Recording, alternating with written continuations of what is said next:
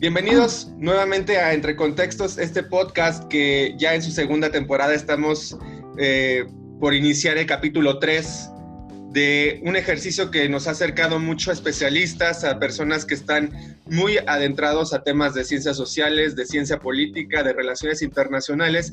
Y el día de hoy para mí es un gusto poder pues realmente estar en compañía de tres personas a las que realmente considero muy afines a poder platicar sobre el tema que ahorita les voy a conversar, les voy a decir de qué estaremos em, pues eh, platicando, charlando en este tercer capítulo entre contextos. Antes que nada, no se les olvide em, suscribirse en Spotify a Entre Contextos. Mi nombre es Luis Peña y le quiero dar las gracias por estar presente en este capítulo a la maestra Rosana Carmona, quien es eh, politóloga y asesora en temas eh, políticos y electorales. Muchas gracias por estar aquí, Rosana.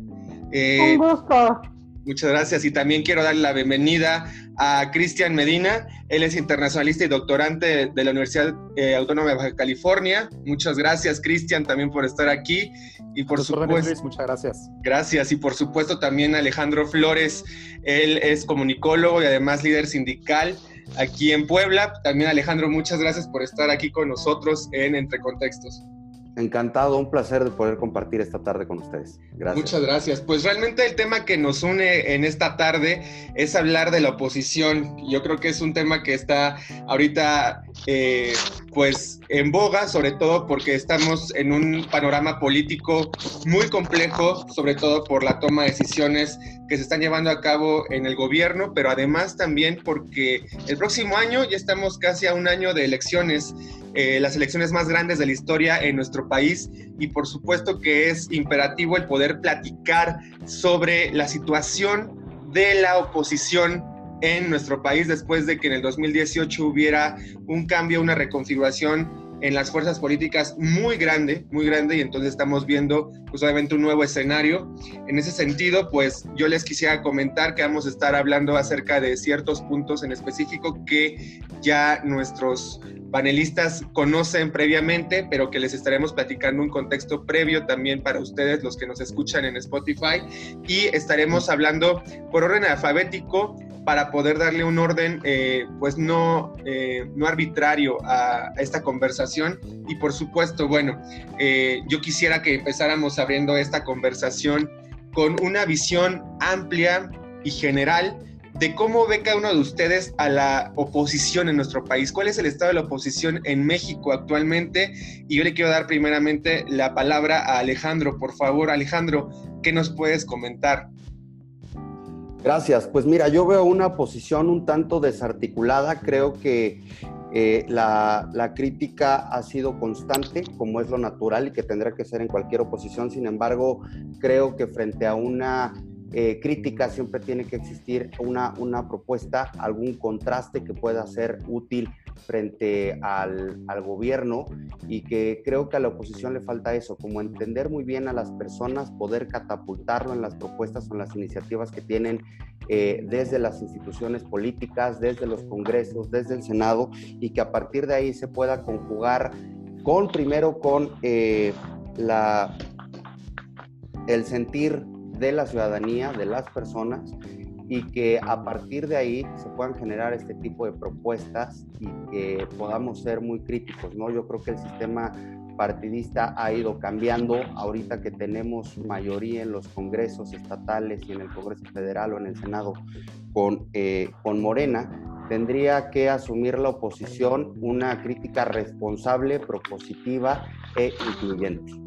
Muy bien, Alejandro. Muchas gracias porque sí es importante hablar acerca de qué tanta propuesta puede emanar de la oposición para poder hacerle frente a un partido muy, muy, muy fuerte actualmente, ¿no? Que es Morena. Y que bueno, también, Cristian, ¿qué te parece esta perspectiva que nos ha hablado Alejandro? ¿Tú tienes algo que abonar, algo que discrepar, por ejemplo? Mira, eh, gracias Luis. Pues mira, yo estaría muy de acuerdo con, Alejandro en el sentido de que la oposición claramente ha estado eh, muy desarticulada, no ha encontrado eh, el espacio donde poder participar del juego político Y efectivamente el sistema de partidos, pues, pues esto ha permitido también, ¿no? La manera en que está estructurado, eh, pues le ha dado una voz eh, fundamental, un, peso específico mucho más importante al, al, partido en el poder, que es Morena.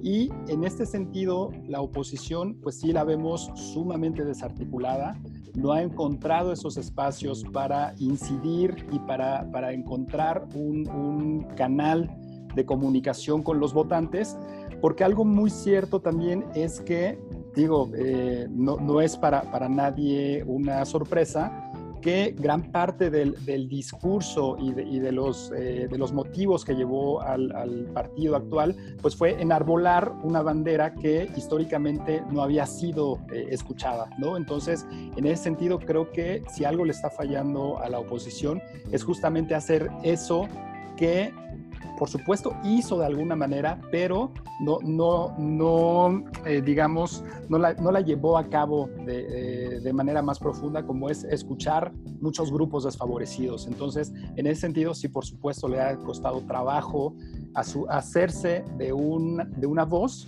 hacerse de una bandera, porque tiene eh, a cuestas un peso histórico mucho, muy amplio y creo que ahí está el reto de esta posición que se tiene que eh, renovar y se tiene que eh, reconfigurar.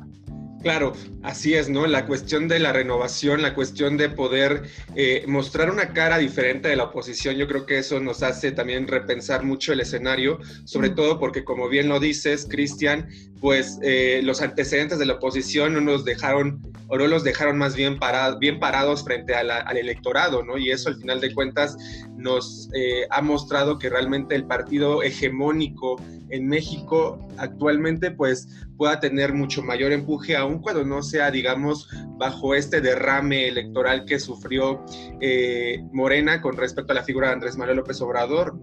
Eh, Rosana, ¿qué, ¿qué, nos puedes comentar tú? ¿Cuál es tu perspectiva acerca de, de la situación de la oposición actualmente en México? A mí me parece y considero que la oposición está haciendo en este momento eh, se está jugando desde el papel de los gobernadores. Antes de la pandemia sanitaria por el COVID y después del COVID o durante el COVID, ¿no? Los, eh, la oposición de los gobernadores, por ejemplo, en el caso del gobernador de Jalisco, Nuevo León, Coahuila, Tamaulipas, se han agrupado con un tema hacia el pacto federalista que es uno, respetar la división de poderes, respetar la autonomía tanto del gobierno federal, del poder ejecutivo, como del poder ejecutivo estatal, y que la recaudación de impuestos pues sea de alguna manera equitativa esta distribución y no necesariamente dirigida hacia los estados del sur donde no hay tanta producción como estos estados que acabo de mencionar. Y la otra posición eh, como partido político son los go gobernadores de Acción Nacional, quienes han asumido también un bloque donde buscan defender el federalismo, eh, están haciendo algunas acciones para reactivar la economía, para reconciliarse con la política económica, para combatir la pobreza, para apoyar a la clase media, para apoyar a la pequeña, mediana empresa. Y entonces es una oposición desde el gobierno. Eh, coincido con mis compañeros, con Alejandro y con Cristian, en que no es posible que los partidos políticos a estas alturas no hagan clic con la ciudadanía, ¿no? O sea, no veo un dirigente de cualquier partido de oposición que tome esa bandera y de decir, bueno, el rumbo es por acá. Si bien eh, Morena en este momento tiene eh, mayoría en el Congreso de la Unión, senadores y diputados, en este momento no hay un liderazgo político que diga, bueno, el rumbo es por aquí. Y sin embargo, eh, respetando la autonomía y también la fuerza que están impulsando los propios gobernadores, están haciendo esa oposición y me adelanto un poquito, abriendo también la puerta hacia el próximo proceso eh, electoral ya que en el próximo año habrá 15 renovaciones a gobernaturas y esta posición de gobernadores están jugando sus propias cartas, ¿no? Claro, eso, bueno, realmente sí nos adelantaríamos un poco al escenario que les había comentado en un inicio, pero me, me, interesa mucho hablar acerca también de ello. Creo que es una de las cuestiones medulares sobre la oposición en México y tiene mucho que ver con eh, el proceso electoral del siguiente año, ¿no? Eh, se relaciona también mucho con la situación, ¿no? ¿Qué tanta crítica le pueden hacer al presidente? Porque hemos visto que ha habido tal vez ciertas estrategias ahí mediáticas para hacer un golpeteo hacia Andrés Manuel López Obrador. Ha habido alguna cuestión ahí también de ciertos destellos que quiere haber por parte del dirigente nacional de Acción Nacional, por ejemplo, sobre las críticas que le hace a la política interior y exterior de, del presidente pero como bien lo dice Rosana, no hay un líder que realmente agrupe todo, todos esos intereses o aglutine realmente, ¿no? Está muy regionalizado, muy sectorizada la oposición y hay intereses muy personales, ¿no? Vemos al gobernador de, de Jalisco, al gobernador eh, de Nuevo León, eh, vemos a un PRD desdibujado ya casi del mapa político con Aureoles en Michoacán, pero no vemos realmente que exista también eh, ese frente común que podría ser una, una, una, contraparte con respecto a lo que existe actualmente llamado oposición en México. Y en ese sentido, yo quiero preguntarle de nuevo, regresando con, con Alejandro, agradeciendo la intervención de Rosana, ¿cómo vislumbras entonces el escenario 2021, Alejandro? sobre todo en las elecciones de gobernaturas y en las elecciones legislativas. Ahorita hablaremos tal vez de algunos casos en específico a nivel municipal, pero ¿qué pasa? Eh, porque hay muchas proyecciones que están saliendo ahorita que realmente Morena podría arrasar nuevamente con, la, con las gobernaturas y de nuevo tal vez encontrar ahí mayoría en las dos cámaras. Mira, yo, yo coincido con Cristian y con Roxana, con Rosana, perdón, que se tiene que trabajar desde adentro de los partidos. Es momento de que los liderazgos puedan entender a través de los militantes, de, los, eh, de las personas, de los simpatizantes y de la sociedad en general, qué es lo que necesitan primero los estados, las comunidades y por supuesto catapultarlo al país en conjunto. Creo que las elecciones en 2021 tendría que separarse mucho la política clientelar. Si bien es cierto que en un principio Morena como que entendió o catapultó como este tema de de escuchar a un sector que no había sido incluso visibilizado en algún tiempo, yo creo que hoy la oposición tendría que organizarse, pero también de manera congruente, es decir, que no veamos porque la gente deja de creer en la política cuando ves a una izquierda unida con la derecha para hacer una megacoalición y así poder ganar las elecciones. Creo que tendría que eh, agruparse de manera congruente, tendrían que... Eh, insisto mucho en resaltar cuáles son las necesidades y también impulsar a que la ciudadanía sea más participativa. Eh, habrá que entender mucho que los gobernadores ustedes saben que pues les interesa mucho el tema de los congresos porque a partir de ahí pues pueden impulsar diferentes iniciativas o reformas. Entonces, en el caso concreto de Puebla, por ejemplo, el gobernador tendría que primero encontrar una unidad dentro del partido de Morena porque hay una, eh, un roce, hay una...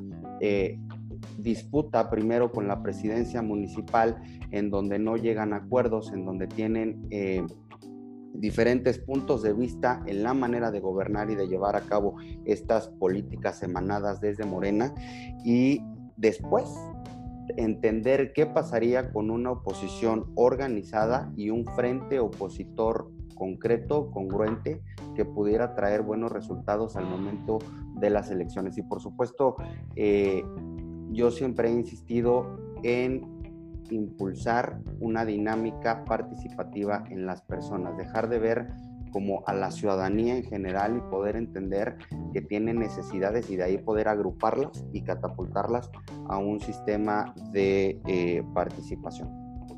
Por supuesto, yo creo que es un tema también que ahorita quisiera yo tocar con ustedes porque me resulta un tanto fascinante el hecho de hablar de las alianzas, por ejemplo, que tanto pueden funcionar y que tanto tal vez puedan ser, digamos, una cuestión contraproducente, ¿no? Sin embargo, aquí es importante hablar acerca también de lo que estaba mencionando Alejandro, la alineación, ¿no? De los gobiernos locales hacia lo, hacia lo estatal y lo federal, que tanto puede ser efectiva esa comunicación y de cierta forma, pues obviamente favorecer a los gobernadores que todavía permanecerán en el poder y quizá a la fuerza política que representan los gobernadores que van saliendo ahora de su administración el próximo año.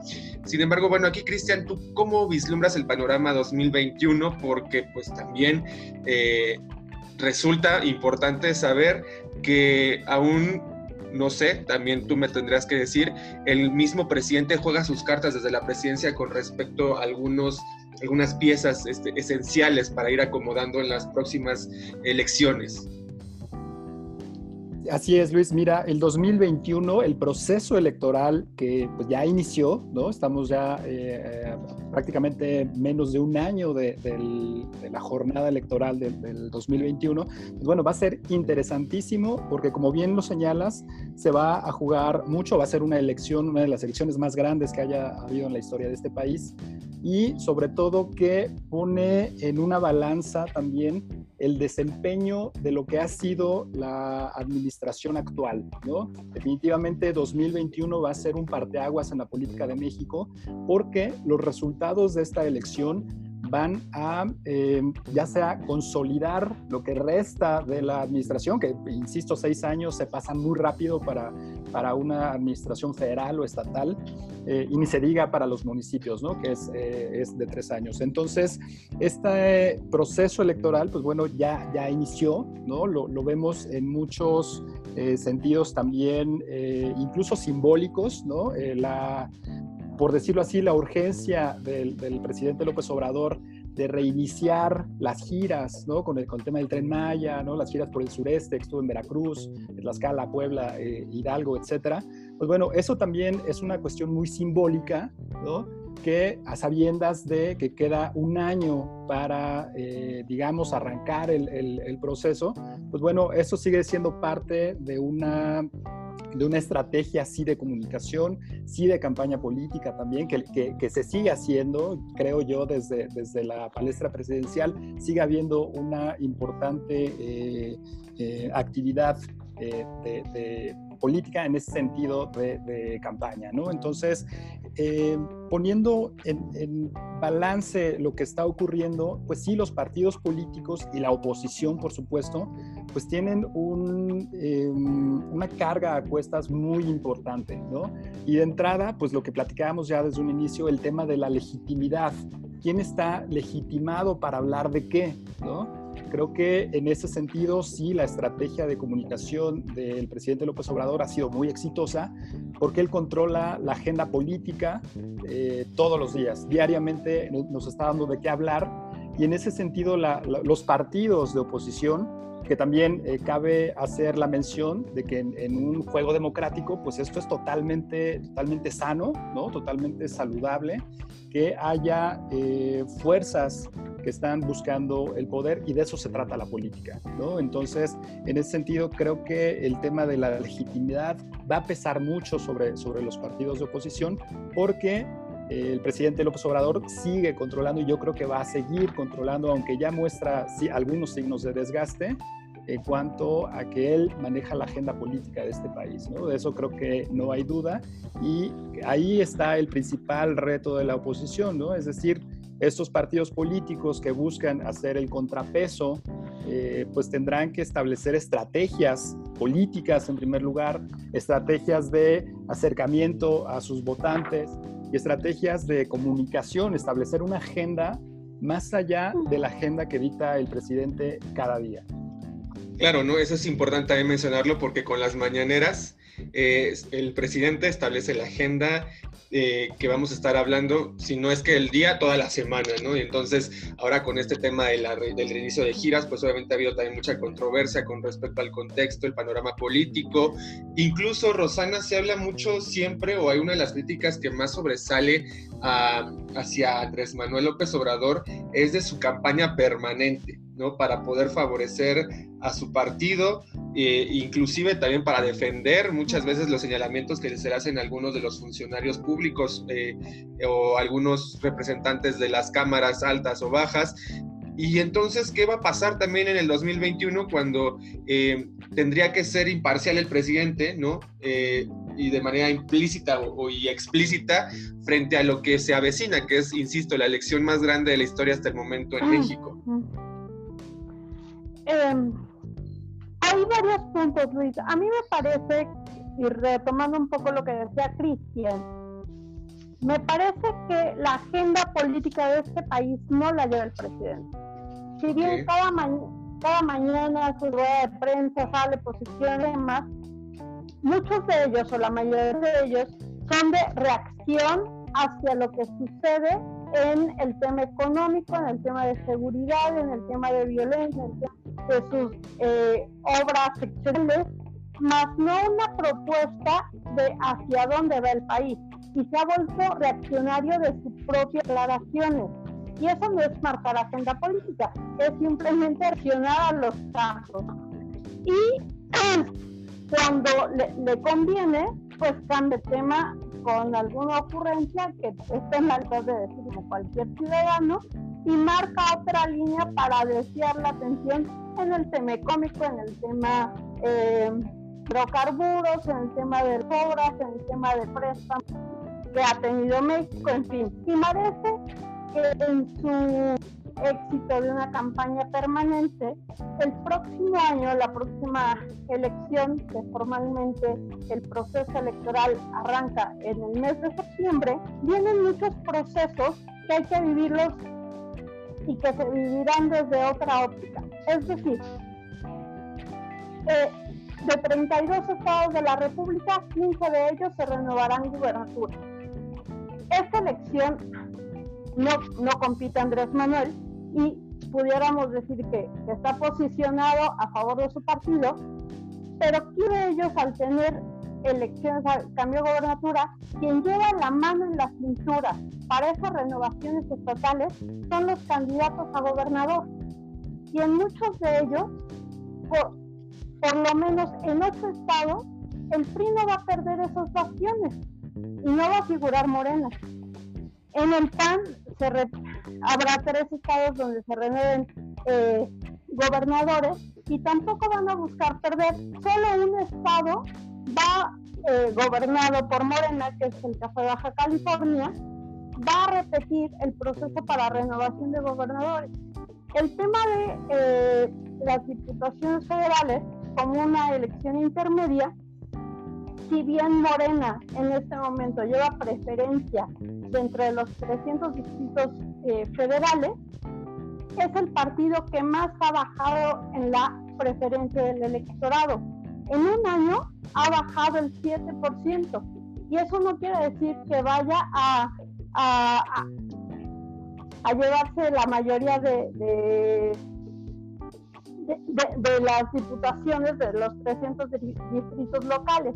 Es decir, es una mezcolanza muy interesante el proceso electoral que viene porque cada estado se vuelve con un matiz distinto y que los propios gobernadores van a a influir en sus propios procesos y que van a blindar sus estados para el papel que va a jugar Andrés Manuel.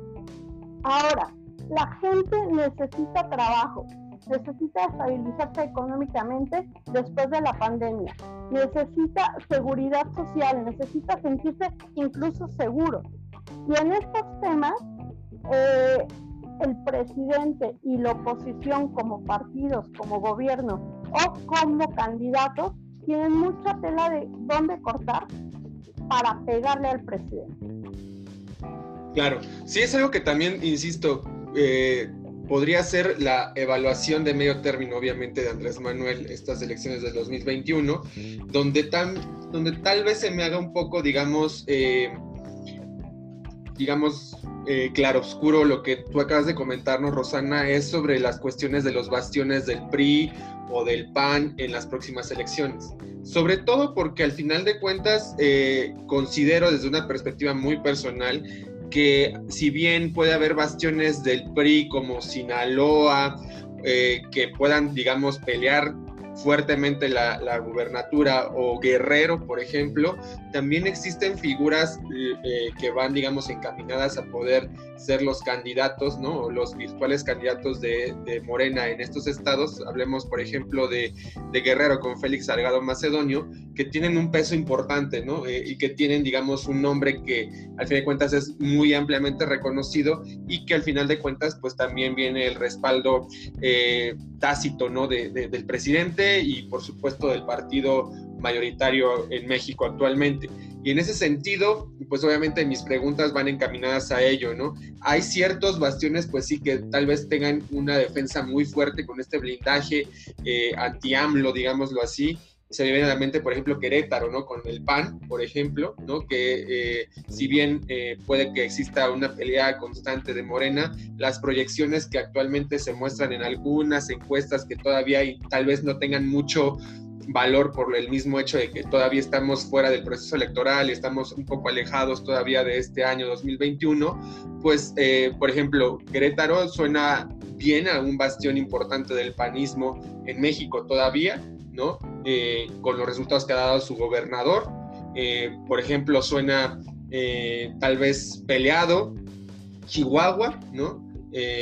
con la gobernatura de eh, corral, ¿no? Sin embargo, ¿cuál es, la, ¿cuál es la impresión que tú tienes con respecto a estos bastiones, Alejandro?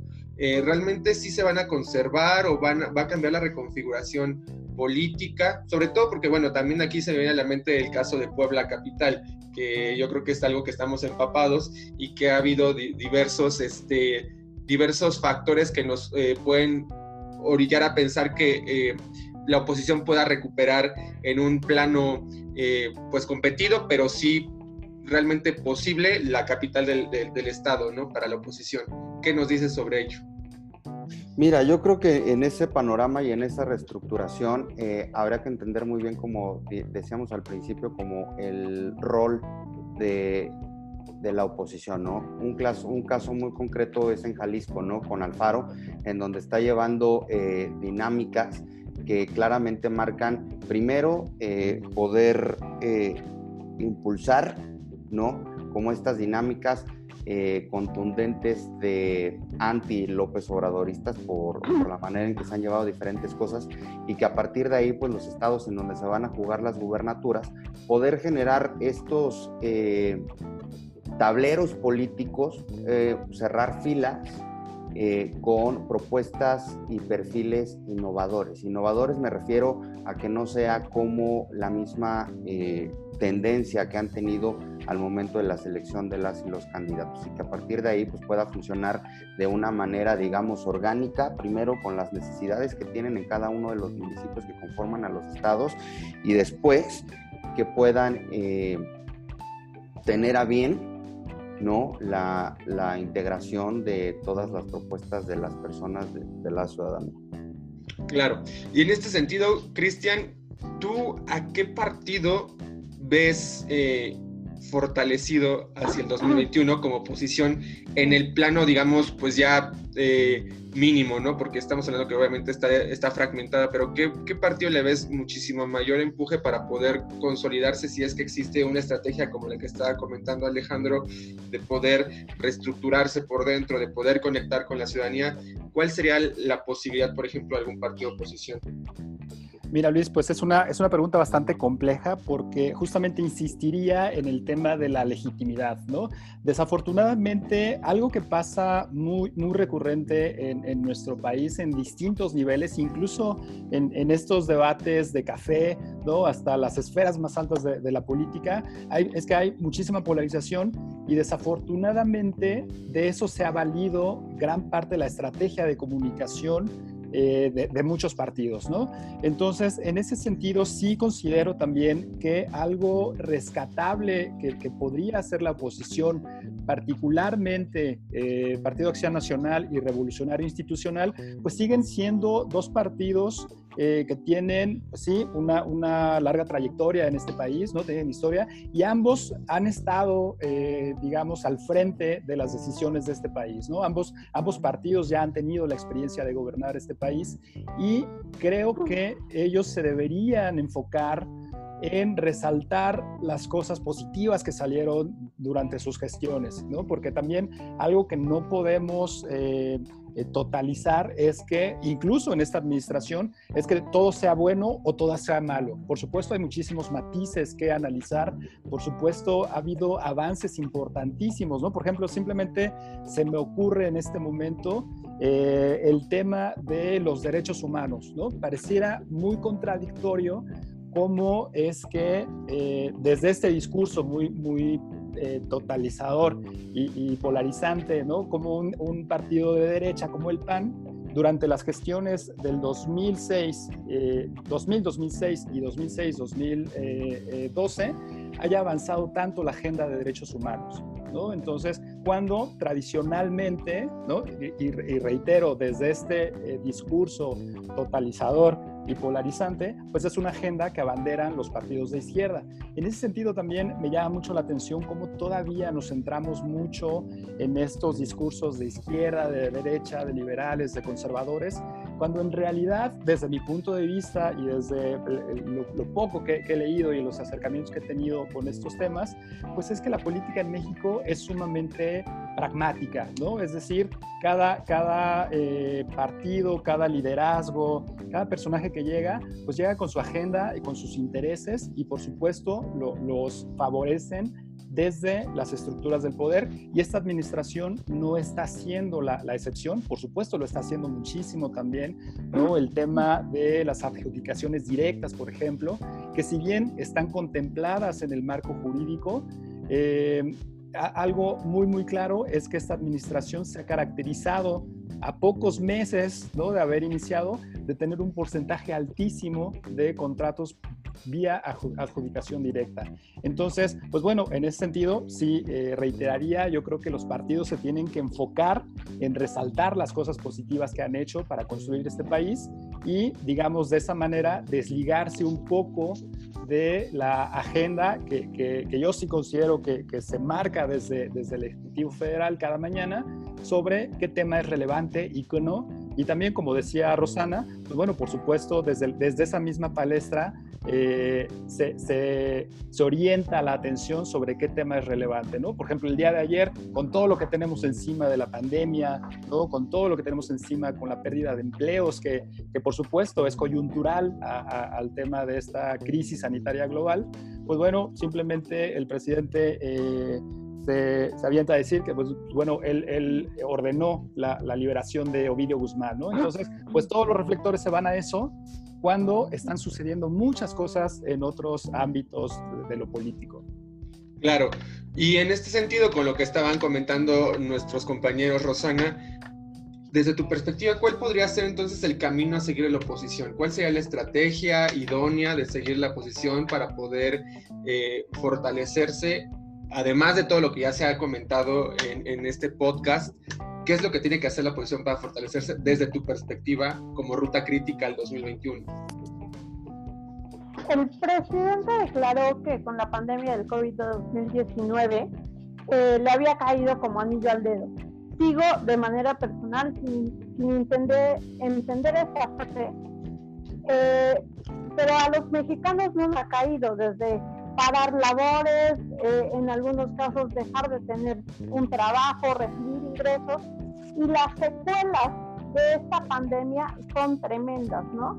Por lo menos en este momento 12 millones de mexicanos tienen ingreso, 10 millones de esos 12 entrarán en pobreza. Y la eh, oposición tiene que generar propuestas de vida pública en el caso de renovación de gobiernos estatales y gobiernos municipales, donde se le haya la gente a generar un bienestar económico y de seguridad. Y en este sentido, los diputados federales, los candidatos al poder legislativo, tendrán que poner las reformas, las modificaciones o iniciativas de ley que asegure el sustento de todos los días. Y un tema económico que en este momento el presidente no está teniendo. Si bien la, oposición, insisto, tiene que ver con la evaluación hacia los gobernadores, hacia los presidentes municipales como la primera cercanía a la autoridad. Hay un porcentaje muy alto de abstencionismo o de gente que no declara. Mucho más de la preferencia electoral hacia hacia el PRI, hacia Morena. Y, ese, y además de manera natural, ya sea PAN, Movimiento Ciudadano y PRD, o Morena, PT, Verde Ecologista. Más allá de eso, la oposición real que viene es de la propia ciudadanía, lanzando sus candidatos independientes, y que ahí puede ser la diferencia de acción y de legislación que se puede proponer, y que de ahí la, la propia ciudadanía podrá decidir si el sistema de partidos en México sigue o habrá un cambio total estructural de un poder hacia la ciudadanía, ojalá, y a mí me gustaría que así fuera, y no eh, que realmente triunfe el abstencionismo y la eh, y el poco interés de la ciudadanía hacia los eventos políticos de este país, ¿no? Muchas gracias, Rosana. Yo creo que ahí es donde nos podemos ir enfilando ya a ir cerrando, concluyendo nuestras participaciones, sobre todo lo que tú estabas comentando, ¿no? Este escenario que se vive en México y partiendo de ello, pues obviamente encontrar un nicho importante para poder generar una oposición efectiva, una oposición que realmente, eh, pues, em, resulte un contrapeso importante para, para el, el partido hegemónico actualmente, ¿no?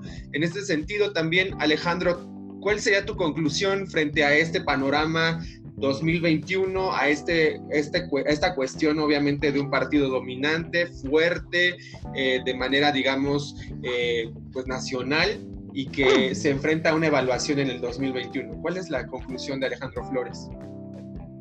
Pues insisto en que tendría que ser el entendimiento pleno de las necesidades de las personas a través, por supuesto, de una, eh, de una, del establecimiento de un tablero político con perfiles que tengan pleno conocimiento los territorios que van a representar, que las propuestas que lleven sean, por supuesto, apegadas a las necesidades de las personas en cada localidad de los distritos tanto como locales y federales y que a partir de ahí pues puedan impulsar estos proyectos eh, afines a las necesidades de las personas. Muchas gracias Alejandro. Cristian, tu conclusión cuál podría ser en este tema, en este tópico que estamos revisando? Pues mira, definitivamente estamos ante un escenario muy interesante, un escenario inédito también, no solamente incluso para Morena, pues recordemos que Morena es un partido eh, bastante joven y que, pues bueno, hoy, eh, en estos días más bien, se ha dado el anuncio de que van en, alianza junto con el Partido del Trabajo y nuevamente para sorpresa de, de, muchos, que por supuesto no es sorpresa, que el Partido Verde se haya aliado una vez más como en muchos eh, otros procesos, al partido eh, que lleva, que lleva eh, las de ganar, que, el Partido Verde pues, se ha caracterizado por ser justamente este punto de balanza que, inclina tanto para un lado o para el otro. Entonces, pues bueno, definitivamente la oposición, y, reitero, es algo muy, muy saludable que una democracia haya este, este, este juego político y, esta, y estas fuerzas por la lucha de poder.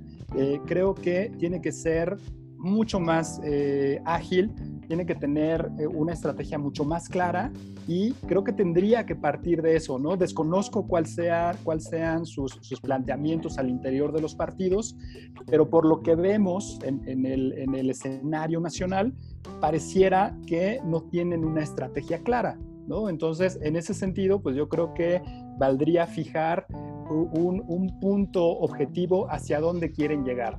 Porque si como partidos quieren, eh, digamos, desestabilizar la, cabeza presidencial, pues creo que eso va a ser muy complicado porque, pues bueno, eh, Morena controla hoy por hoy gran parte de, de los hilos del poder tanto político, económico, eh, en, varios sentidos, por supuesto, y también eh, mediáticos. Entonces, ahí yo iría muy de la mano con lo que señaló Rosana, de que los eh, gobiernos locales, los, estados y particularmente algunos municipios también, pues sí tienen, tienen la posibilidad de, de hacer el juego, ¿no? de hacer este contrapeso desde eh, plataformas donde sí pueden competir, es decir, desde los gobiernos locales. Entonces, creo que ahí se va a jugar una parte muy importante de los resultados para el 2021 y como ya comentaste, Luis, pues definitivamente este va a ser un, eh, un punto de, de, quiebre o de impulso para esta administración que por supuesto y para el bien de todos, esperemos que sea,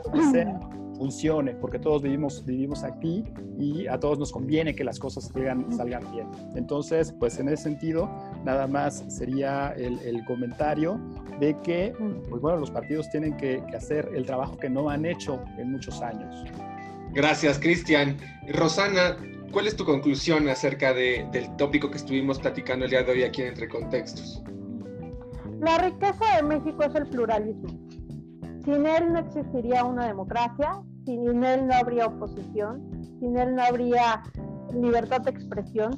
Y en ese sentido, eh, iniciando el proceso electoral, que muchos ya alzaron la mano de yo quiero para presidente municipal, diputados locales, diputados federales, gobernadores, en esa riqueza los propios partidos vivirán sus procesos internos. Y el primer filtro será enfrentarse a los egos de unos contra otros, ¿no?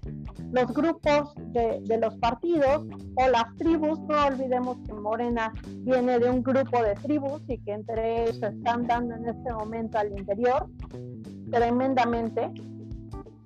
Y bueno, cuando ya haya candidatos constitucionales, pues tendrán en sus manos eh, velar por por el bien de los mexicanos al cargo que, que van a elegirse, que vayan a proponerse. Y en ese sentido la ciudadanía tendremos muy responsablemente que elegir cuál es la mejor opción, no solo para nosotros, no solo para lo que nos viene más como ciudadano, municipio, estado o como nación. Hay que velar por los intereses de los mexicanos y la sociedad civil organizada en ese sentido tiene mucho que sumar, tiene mucho, mucha responsabilidad para marcar pauta para la elección de cada uno de los candidatos, porque será también parte de marcar rumbo la, eh, hacia dónde va México. Y la sociedad civil organizada por muchos años ha estado y es parte del pluralismo. Y bueno, el presidente también tendrá que decidir qué quiere hacer, una elección de Estado o ser el presidente de México o seguir eh, marcando líneas sin meterse. En fin, hay que vivir este proceso, pero me queda claro que como mexicanos, cada uno de los 130 millones de mexicanos tenemos que hacer todos los días de este país algo mejor con acción, con acciones civiles, con acciones que nos sumen a todos y con la responsabilidad que eso representa.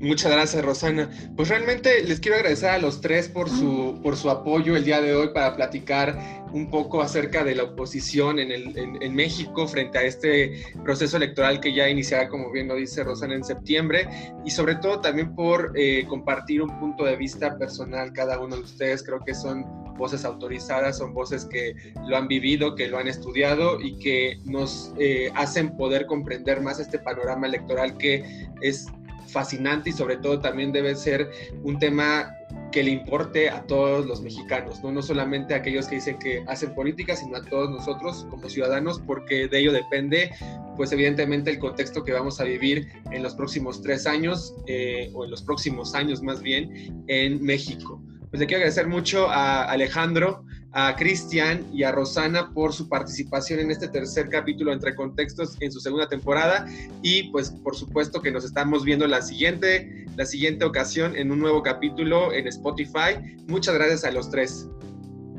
Gracias, a ti. Un gusto. Gracias, hasta luego. Hasta luego.